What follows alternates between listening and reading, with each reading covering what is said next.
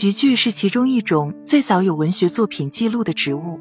两千多年前，古罗马诗人赫拉斯在一篇记述自己饮食的文中写下：“橄榄、菊苣及冬葵是我的粮食。”而法国烹饪中用栽培方法作为叶菜食用亦由来已久。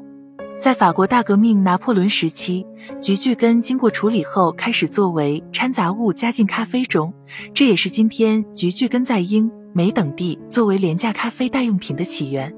菊苣叶也作为罗马食谱中一种有代表性的食品，以大蒜及红椒炒香，拌以肉类及马铃薯，突出菊苣叶的微苦口味及辛香。二零零五年，联合国粮食及农业组织指出，中国及美国是菊苣食材及生菜的主要产地。作为互联网时代的我们，经常会使用网络用语。同样，菊苣即为句句的谐音，是一种带有亲切意味的尊称，并不是一种讽刺。就像大侠、大神的亲切称呼为大大，蔑称为大虾；而比大侠、大神更为厉害的，则称之为巨侠。巨神，所以亲切的称呼为巨巨，又写作菊苣。如果继续追溯菊苣的历史，那么在中国的用药历史可追溯到公元十一世纪前叶的喀拉汗王朝。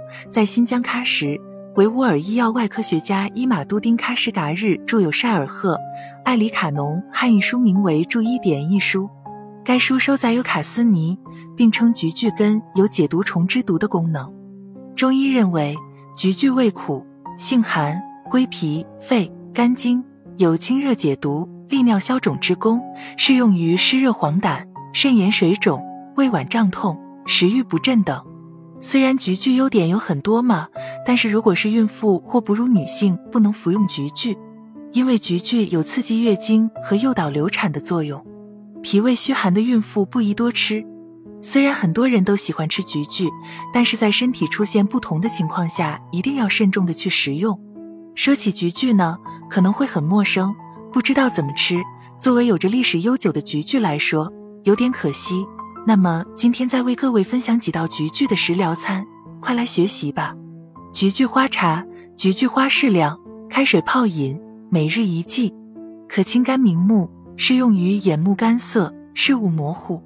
二菊花茶，菊苣花、白菊花各适量，开水泡饮或水煎服，每日一剂。可清肝明目，适用于高血压、头痛、风热感冒等。